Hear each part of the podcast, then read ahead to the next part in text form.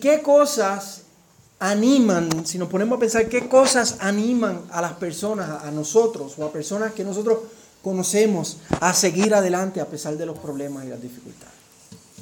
Si, si hacemos ¿verdad? una entrevista y, nos preguntamos eso, cada uno va a decir algo diferente. Algunas personas van a decir, pues, pues mira, que ya este año finalmente eh, tenemos un presidente nuevo, se va a acabar el, el, año ese, el, tiempo con ese presidente anterior, y ahora tenemos este nuevo presidente, y hay, y hay una nueva esperanza. Mejor algunas personas dicen que eso es lo que nos llena de esperanza. Para otras personas es el, hacer ejercicios. Para otras, otras personas es eh, el trabajo, enfocarse en el trabajo, olvidarse de todo y trabajar. Para otras personas es pensar que no hay Dios, que no hay, no hay bueno, no hay malo en el mundo y que yo simplemente hago como a mí me parezca, las cosas salen como salgan. Todas las personas manejan las dificultades, las circunstancias de diferentes maneras. Pero para el creyente, para el cristiano, hay una verdad que lo cambia todo. Hay una verdad que nos sostiene en medio de todo. Claro que es la fe, ¿verdad? La fe, la fe es lo que nos sostiene, pero la fe en qué? Hay algo que hace que nuestra fe sea verdadera, hay algo que hace que nuestra fe sea inconmovible. Y eso es la resurrección de Cristo. La resurrección lo cambia todo. Y hoy no es domingo de resurrección, porque usualmente los domingos de resurrección es cuando se predica acerca de este pasaje o acerca de la resurrección, pero en nuestra travesía a través de el libro de 1 Corintios hemos llegado a esta parte, el capítulo 15, donde Pablo está hablando acerca de la resurrección. Y Pablo trae este tema porque, como dice en el versículo 12, si lo tienen ahí, mírenlo, dice, ahora bien, si se predica que Cristo ha resucitado de entre los muertos, ¿cómo es que dicen algunos entre ustedes que no hay resurrección de los muertos? Hay algunos entre ellos que están diciendo que los muertos no resucitan. A pesar de que creen en Jesús, como dice ahí. Ahora bien, si se predica que Cristo ha resucitado, a pesar de que ellos lo que ellos, eso es lo que ellos creen, son una iglesia, pero hay algunos entre ellos que dicen, ah, pero es que los muertos no resucitan, no van a resucitar. Y para entenderlo tenemos que recordar que la iglesia de Corinto está en Grecia y en Grecia. Todos hemos escuchado acerca de la filosofía griega. Que si Sócrates y todas estas personas. Y entre la filosofía griega se pensaba que el cuerpo era malo. Que el cuerpo era malo, porque era donde estaban todas las pasiones. Era donde estaban todos los deseos y el cuerpo es malo, según ellos eh, hablaban y pensaban.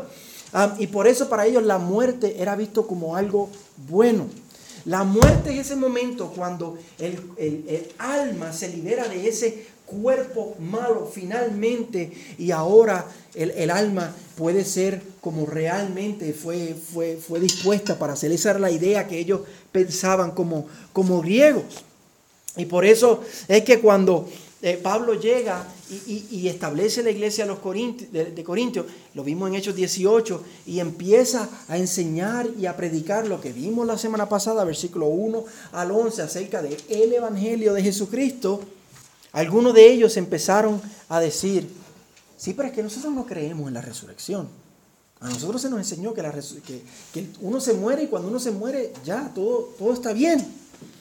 Y cuando Pablo les enseña que en el futuro, un día, en la segunda venida de Cristo, todos vamos a ser resucitados con cuerpos glorificados, para ellos esto es una idea absurda, que ellos no entienden. Ellos dicen, ¿cómo es que vamos a ir de lo malo, del cuerpo, a lo bueno, a estar sin el cuerpo, un alma liberada, para volver al cuerpo otra vez? ¿Cómo vamos a ir del malo para bueno, para malo otra vez? No, no puede ser, eso es lo que ellos están pensando. Y el problema es que los corintios están dejando que maneras del mundo gobierne como ellos piensan. Maneras de pensar del mundo gobierne como ellos piensan. Y no están dejando que las verdades gloriosas de la Biblia dominen su manera de pensar. Como debe ser para ellos como creyentes, como debe ser para nosotros. Y, lo, que, lo que Pablo está, le, viene a decir a ellos aquí es que si somos cristianos, si somos creyentes, nosotros tenemos que creer la, la revelación de Dios, tenemos que creer la palabra de Dios, tenemos que dejar que no lo que nos dice el mundo, sino lo que nos dice la verdad acerca de Dios, gobierne nuestra manera de pensar. Y por eso Pablo les escribe esta sección. para darle, primero, como vimos la semana pasada, evidencias de la resurrección. En versículos 1 al 11 otra vez vimos que él dijo cómo Cristo realmente resucitó. Y habían testigos de eso, hay evidencia histórica, clara, contundente de la resurrección de Cristo. Eso es lo primero que, que él hace para hablarles acerca de esto, lo vimos la semana pasada, y ahora les da categorías bíblicas para que ellos piensen acerca de la resurrección futura de nosotros. Y por eso comenzó hablándoles acerca del Evangelio. Y la primera idea que Pablo les compartió para comenzar a corregir su manera incorrecta de pensar fue ciertamente eso mismo, que Cristo resucitó. Cristo resucitó. Eso es una idea que, y eso es una verdad que creemos. Y de esa gloriosa verdad y de esa gloriosa roca sobre la cual los cristianos estamos parados, Cristo ciertamente resucitó, Él ampara todas las verdades que le va a decir en esta sección. Y en esa gloriosa roca nosotros podemos estar amparados también. En esa gloriosa roca nosotros estamos amparados y trepados y parados también. Para que te podamos tener seguridad de que nuestra fe es verdadera. Y que por eso, como vamos a ver hoy, podemos tener seguridad para vivir nuestras vidas. Podemos tener esperanza para vivir nuestras vidas y podemos tener valor y coraje y resistencia cuando las cosas se pongan feas, como ha sido, por ejemplo, este año. Nosotros podemos tener resistencia y valor y coraje para decir, yo creo en el Señor y no me voy a rendir, voy a seguir adelante. La resurrección hace eso en nuestras vidas. Y lo primero que la resurrección de Cristo hace en nuestras vidas como acabamos de decir, es que nos da seguridad. Nos da seguridad de nuestra fe para que sepamos que lo que yo creo es verdadero. Y eso es lo que Pablo muestra en los versículos 13 al 19. Los versículos 13 al 19, Pablo va a hablar de cómo nuestra fe es verdadera y cómo podemos tener seguridad.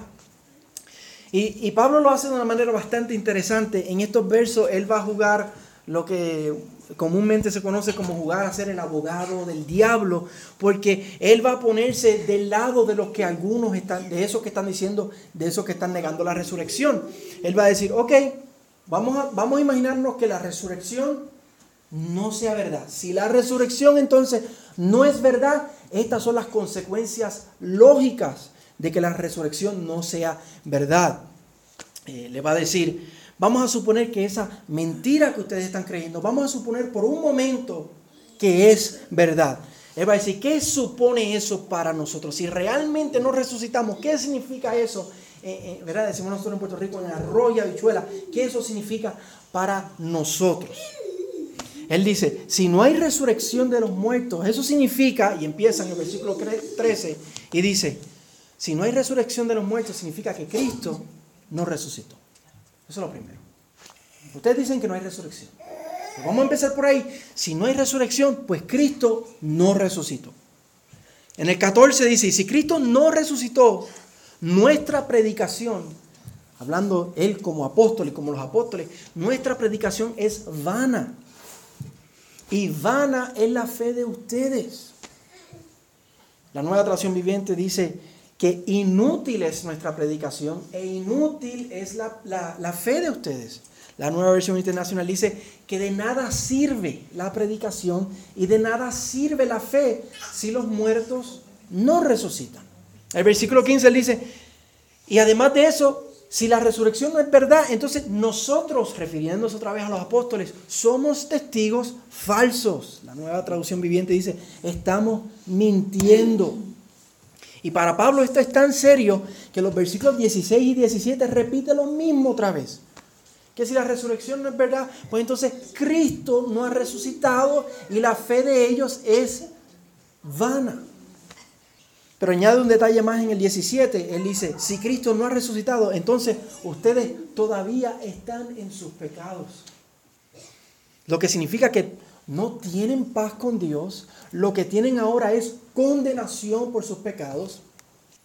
Eh, y por eso es que está jugando el abogado del diablo, se está poniendo del lado del argumento de ellos. Si eso es verdad que Cristo no ha resucitado, entonces pues estas otras cosas tienen que ser verdad también. Todavía tienen que ser hallados culpables delante de Dios si están en sus pecados y tienen que pagar por sus pecados en una muerte eterna de sufrimiento. Si los muertos no resucitan, entonces ustedes no tienen paz con Dios. Todavía están en sus pecados. Y también añade en el 18 y 19, si Cristo no ha resucitado, los que han dormido, y a esto se refiere la nueva traducción viviente, dice, los que murieron creyendo, los cristianos que ya han muerto, están perdidos. Y que si solamente hemos esperado en Cristo para esta vida y no para la eternidad, ¿verdad? Somos de los hombres los más dignos de lástima. La nueva versión internacional dice, seríamos los más desdichados del mundo. Pero otra vez no olvidemos que Pablo está jugando ser el abogado del diablo. Él está llevando este argumento a los que no creen en la resurrección para que se den cuenta de las consecuencias lógicas de lo que están creyendo de las consecuencias de, en cuanto a, la fe, de lo que ellos están argumentando. Pablo en realidad lo que está diciendo es que todas estas cosas son en realidad contrarias. Él dice, porque Cristo ha resucitado, entonces, como le mostró con la evidencia que vimos la semana, entonces nuestra predicación, nuestra predicación no es vana. Todo lo contrario, es verdadera, es seria, es gloriosa. Porque Cristo ha resucitado, nuestra fe no es vana, no es inútil. Nuestra fe es verdadera, está respaldada por la resurrección de Jesucristo. Porque Cristo ha resucitado, los apóstoles no eran testigos falsos, sino testigos verdaderos. Porque Cristo ha resucitado, no estamos en nuestros pecados, porque Cristo los pagó en la cruz del Calvario y Dios validó eso que Cristo hizo con su resurrección. Y por eso ahora no hay condenación para los que están en Cristo Jesús. Tenemos paz para con Dios, tenemos vida eterna y nada nos puede separar del amor de Dios. Porque Cristo ha resucitado. Los que han dormido en Cristo tienen verdadera esperanza de que un día van a resucitar y van a entrar al gozo eterno de Dios. Porque Cristo ha resucitado. No somos los más dignos de pena. No somos los más dignos de lástima o de conmiseración de este mundo. Todo lo contrario, mis hermanos. Los más dignos de pena son los que no tienen esta esperanza, son los que no tienen esta fe, son los no creyentes que, como decíamos al principio, se agarran de las elecciones o de deportes o del trabajo o de esto o de aquello, se agarran de algo que es vano que no es verdadero. Pero nosotros no somos los más dignos de pena. Porque nuestra roca inconmovible es Cristo. Cristo ha resucitado y porque Él ha resucitado, tú y yo tenemos verdadera seguridad.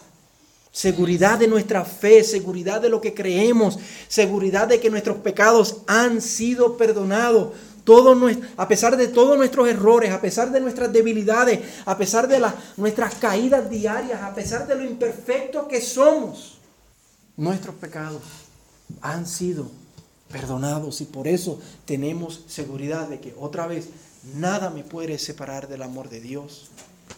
Ahora no hay condenación, ahora lo que hay es paz para con Dios, a pesar de nuestras debilidades. Y por eso, hermanos, tenemos seguridad. Y por eso, aleluya, como cantábamos, aleluya nuestro glorioso Salvador por su resurrección. Aleluya, porque por su resurrección tenemos verdadera seguridad. Estamos parados sobre una roca inconmovible. Nuestra fe es verdadera a pesar de todo. Nosotros sabemos que estamos en Cristo y nada nos puede mover de eso. Y eso es lo primero que Pablo les muestra que por la resurrección de Cristo nosotros tenemos verdadera seguridad de nuestra fe. Importante que nosotros como creyentes sepamos eso. Cristo ha resucitado, nuestra fe es verdadera. Amén. Pero ahí Pablo no lo termina, en los versículos 20 al 28 les habla de la esperanza futura que tenemos como creyentes. Así que en un sentido nuestra seguridad depende de lo que ya ha pasado lo que Cristo hizo, pero nuestra esperanza depende de lo que, de lo que viene, de lo que va a pasar. Y yo puedo tener seguridad de eso, como vamos a ver ahora, por lo que ya pasó en el pasado, por lo que ya Cristo hizo por nosotros. Y otra vez hay algunos de ellos que están negando la resurrección de los muertos. Pero Pablo les dice que la resurrección de Cristo no solo nos da seguridad para el presente, sino que también nos da esperanza para el futuro. Pablo les va a hablar del plan, le, llaman los, los, teólogos, del plan escatológico de Dios, que no, no es otra cosa que sino el plan futuro de Dios, lo que Él va a hacer en el futuro para restaurar todas las cosas cuando Cristo vuelva por segunda vez. Y él sabe, Pablo sabe cuál es el plan de Dios primero porque el Antiguo Testamento apunta a este plan. Libros, por ejemplo, como Daniel. Pero también él lo sabe como apóstol del Señor, que el Señor le ha revelado estas verdades inspiradas, inspiradas por el Espíritu Santo. Y como son inspiradas por el Espíritu Santo, estas verdades que son inerrantes, que significa que no contienen error, que son verdaderas. Y como no tienen error, verdades infalibles, que significa a la cual le podemos confiar nuestra vida. Y Pablo le trae esa revelación a los corintios. Y vamos a ver esas verdades que Pablo les dice que por la resurrección de Cristo podemos estar seguros que esas cosas van a pasar. Esa esperanza es verdadera. Eso viene sí o sí. En el versículo 20 les dice que la resurrección de Cristo es las primicias de los que durmieron. Versículo 20 dice, pero ahora Cristo ha resucitado entre los muertos. Ya deja de jugar, eh, ser el abogado del diablo y dice, pero nosotros ahora sabemos que Cristo ha resucitado entre los muertos. Y dice, primicias de los que durmieron. Y ese término, primicias, es bien importante.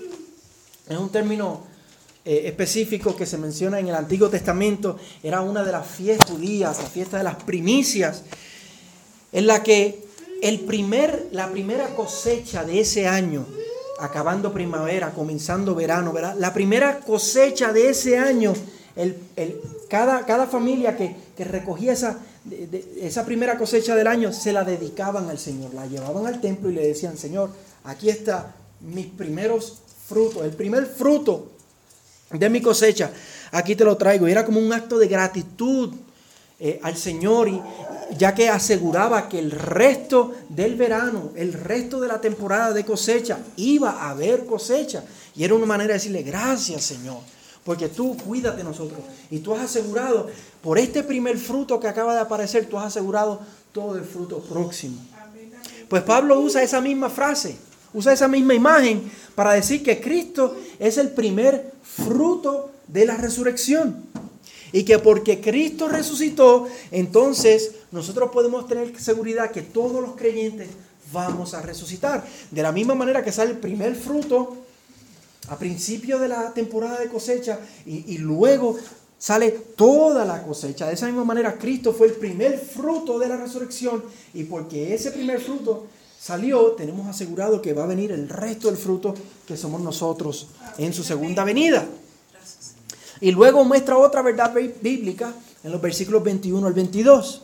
Dice que así como en Adán el pecado entró en el mundo, Adán, un solo hombre, por culpa de él entró el pecado en todo el mundo por su desobediencia. Él dice, Cristo con su muerte y resurrección ha revertido eso. Y en su resurrección, la resurrección de un solo hombre asegura la resurrección de todos los hombres. De la misma manera que Adán pecó y en él todos pecamos, él dice, de la misma manera, Cristo resucitó y porque Cristo resucitó, todos los creyentes vamos a resucitar con Él. Luego en los versículos 23 al 28, Pablo habla del orden en que estas cosas van a suceder. Él dice, pero cada uno en su debido orden. Él dice, hay un orden para que estas cosas sucedan. Dice, primero fue Cristo en su resurrección hace dos mil años atrás, apuntando hacia el pasado. Esas fueron las primicias Primero la resurrección fue Cristo en su resurrección hace dos mil años. Luego los que son de Cristo, los creyentes, serán resucitados en su segunda venida. Está apuntando hacia adelante. Nosotros estamos entre medio de eso. Y luego dice Pablo que ese será el fin. Y Cristo entregará el reino al Padre, luego de haber puesto bajo sus pies a todos sus enemigos. El último de ellos siendo la muerte misma.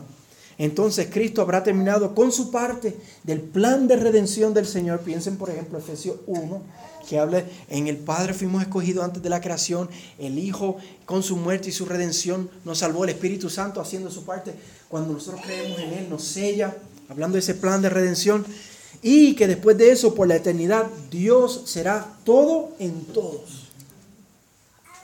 ¿Verdad? Si uno lo lee, son unos versos bastante gloriosos, unos versículos bastante pesados. Está apuntando a lo que dice Apocalipsis 22 Dice, ya no habrá más maldición, el trono de Dios y del Cordero estará allí y sus siervos le servirán. Ellos verán su rostro y su nombre estarán en sus frentes y ya no habrá más noche y no tendrán necesidad de luz, de lámpara ni de luz del sol, porque el Señor Dios los iluminará y reinarán con él por los siglos de los siglos. Ahora, ¿qué es lo que nos asegura esa gloriosa verdad, esa esperanza futura? ¿Qué es lo que nos los asegura? La resurrección de Cristo. La resurrección lo cambia todo, mis hermanos. Por la resurrección podemos tener verdadera esperanza que esto que Pablo está diciendo va a suceder. Esto va a suceder. Hoy tú y yo, si somos creyentes, tenemos esta esperanza. Tenemos la esperanza de que Él muy pronto volverá y terminará de juzgar a todos sus enemigos.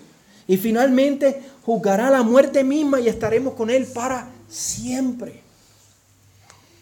Y en medio de la incertidumbre y de los problemas que tenemos hoy, en medio de un año tan inmencionable como este, en medio del dolor, todos tenemos esta esperanza. Una esperanza verdadera. Otra vez, ¿en qué la gente que no conoce al Señor pone sus esperanzas? Gobiernos, elecciones, trabajos, deportes, pasatiempos, relaciones, familias, esto o aquello, cosas que son literalmente, lo sabemos, cosas que son vanas, pero tener esta esperanza, mis hermanos, esta es una esperanza sólida, inconmovible, porque no depende de nosotros. Depende de algo que ya ocurrió hace dos mil años. Cristo resucitó. Y por eso tenemos verdadera esperanza. Y como creyentes somos llamados a poner nuestra fe en eso. Arraigar nuestras vidas en eso. A consagrar nuestras vidas en eso. A invertir nuestra vida en eso. Esa esperanza nos purifica. Esa esperanza nos sostiene. Esa esperanza nos vivifica. ¿Cuál es tu esperanza? ¿En qué tú has puesto tu esperanza? Si somos todos sinceros aquí, tenemos que decir, bueno, a pesar de que yo creo en el Señor, yo he puesto mi esperanza más en esta otra cosa. O más en esta otra cosa. Empezando por mí. Pero como creyentes, el Señor nos llama en su palabra a renunciar a esas cosas porque son vanas.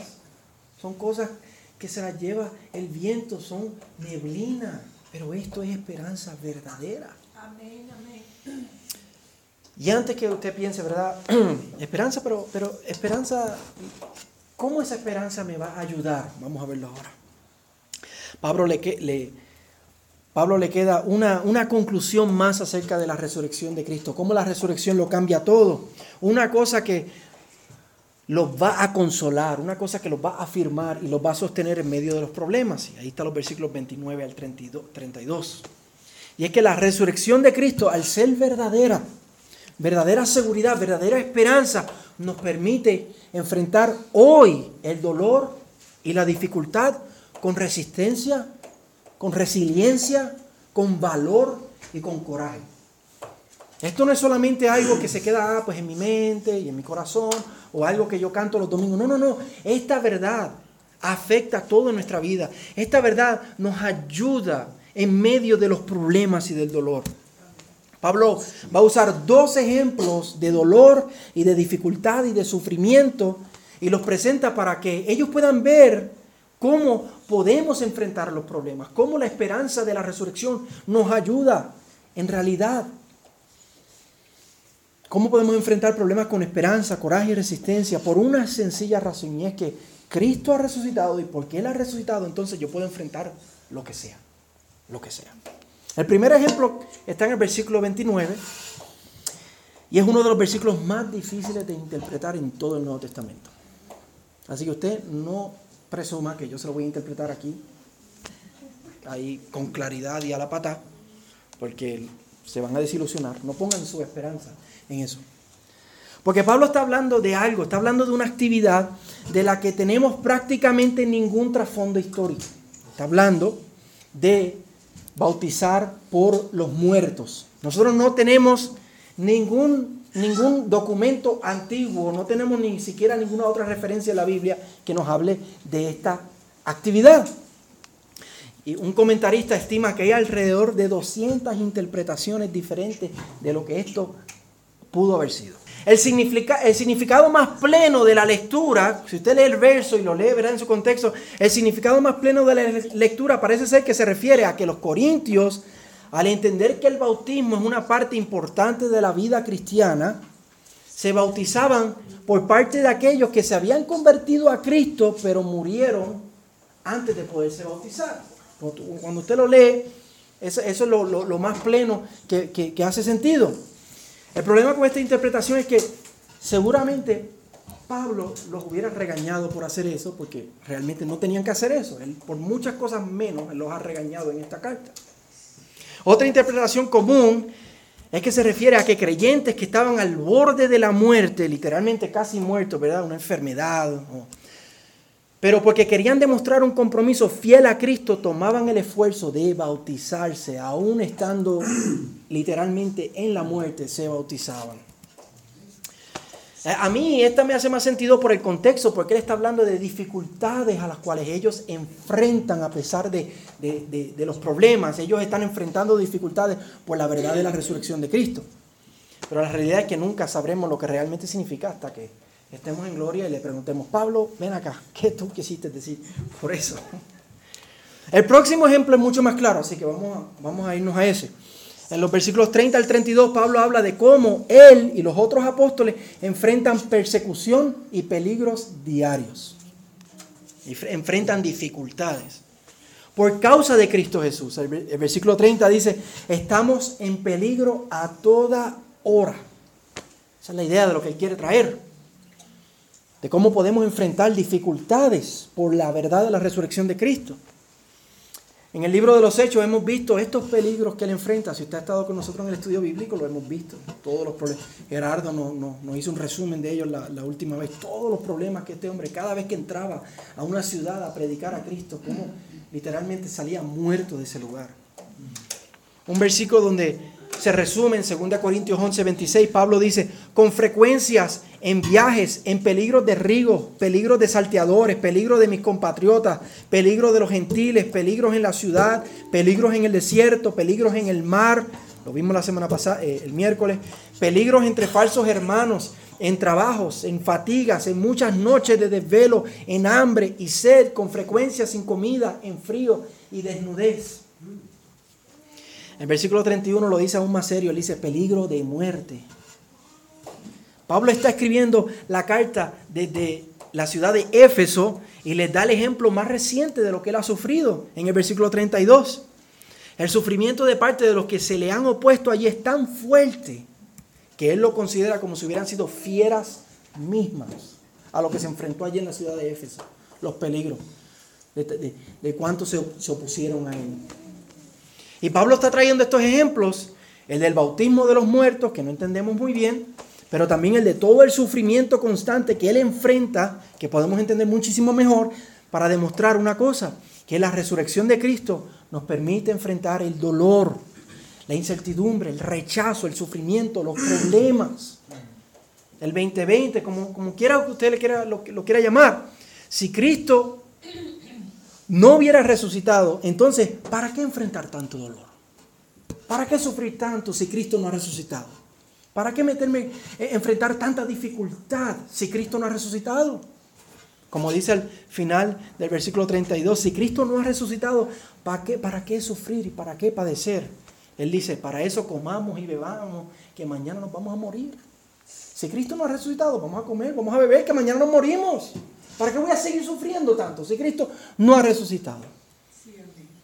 Pero Pablo dice, porque sabemos que Cristo ha resucitado, yo puedo hoy enfrentar el dolor, yo puedo hoy enfrentar el sufrimiento, yo puedo hoy enfrentar la dificultad. Hoy podemos enfrentar lo que sea como creyentes, porque sabemos que lo que yo creo es verdadero. Porque yo sé que tengo una esperanza futura, gloriosa, que es verdadera, que es cierta. Porque Cristo ha resucitado. Y Cristo va a volver, Él va a cumplir su plan, me va a llevar a estar con Él para siempre. No importa que yo puedo ser fiel al Señor, no importa lo que me cueste.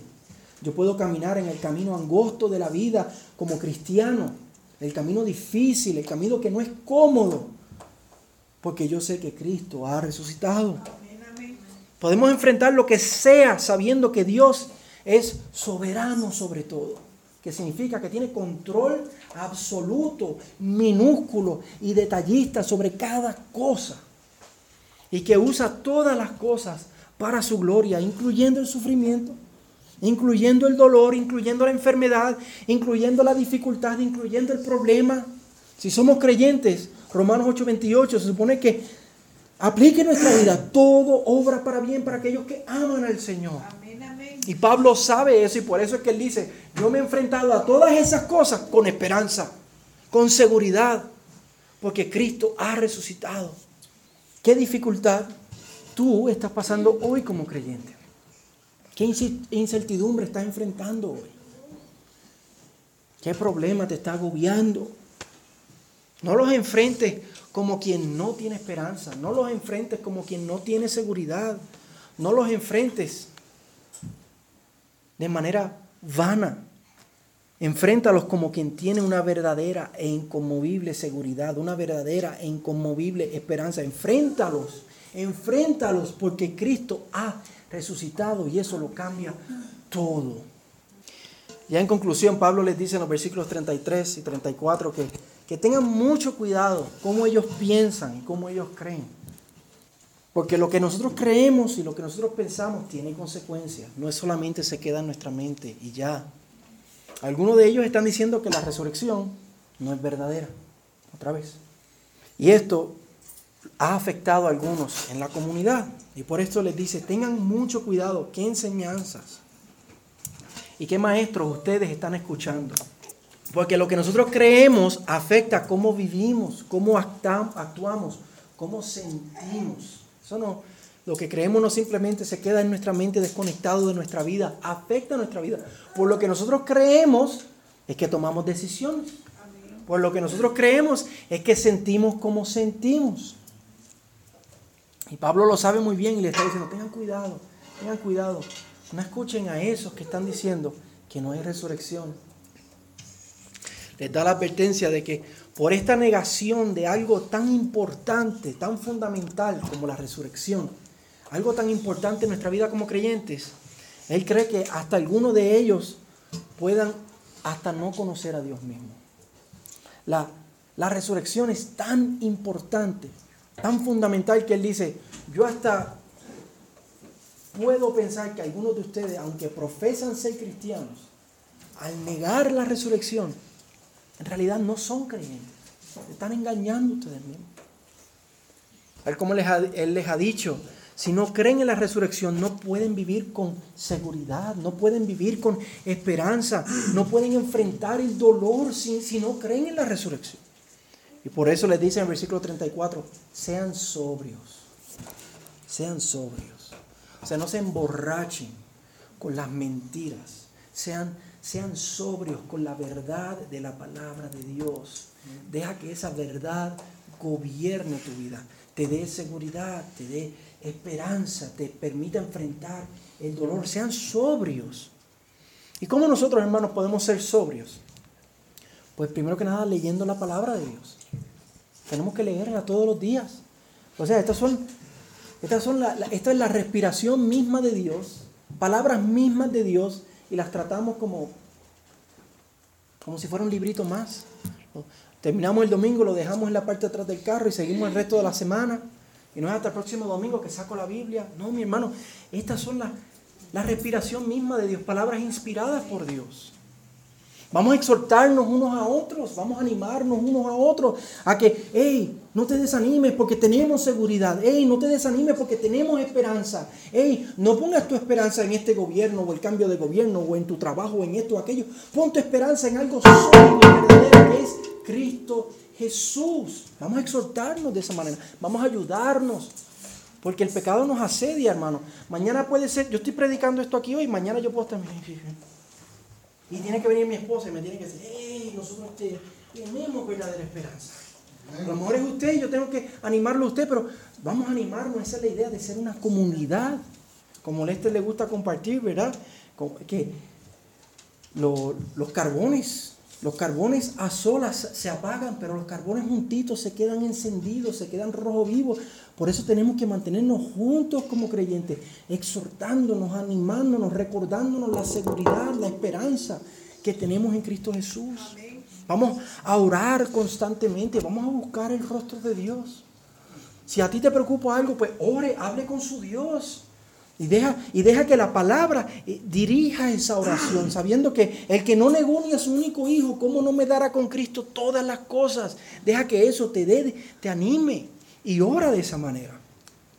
Vamos a poner nuestra esperanza, primero que nada, en el Evangelio, en Cristo, en lo que Él ha hecho por nosotros, en su resurrección. Y, otra, y también teniendo cuidado de lo que escuchamos, como Él dice aquí recordando estas gloriosas verdades que nos dan seguridad, esperanza y resistencia para enfrentar la dificultad. Así que hermanos, Cristo ha resucitado, amén. Cristo ha resucitado y Cristo va a volver, amén. Y si usted es un creyente verdadero, vamos a resucitar con Él y vamos a estar con Él para siempre. Que esa sea nuestra seguridad y que esa sea nuestra esperanza, amén. Vamos a orar.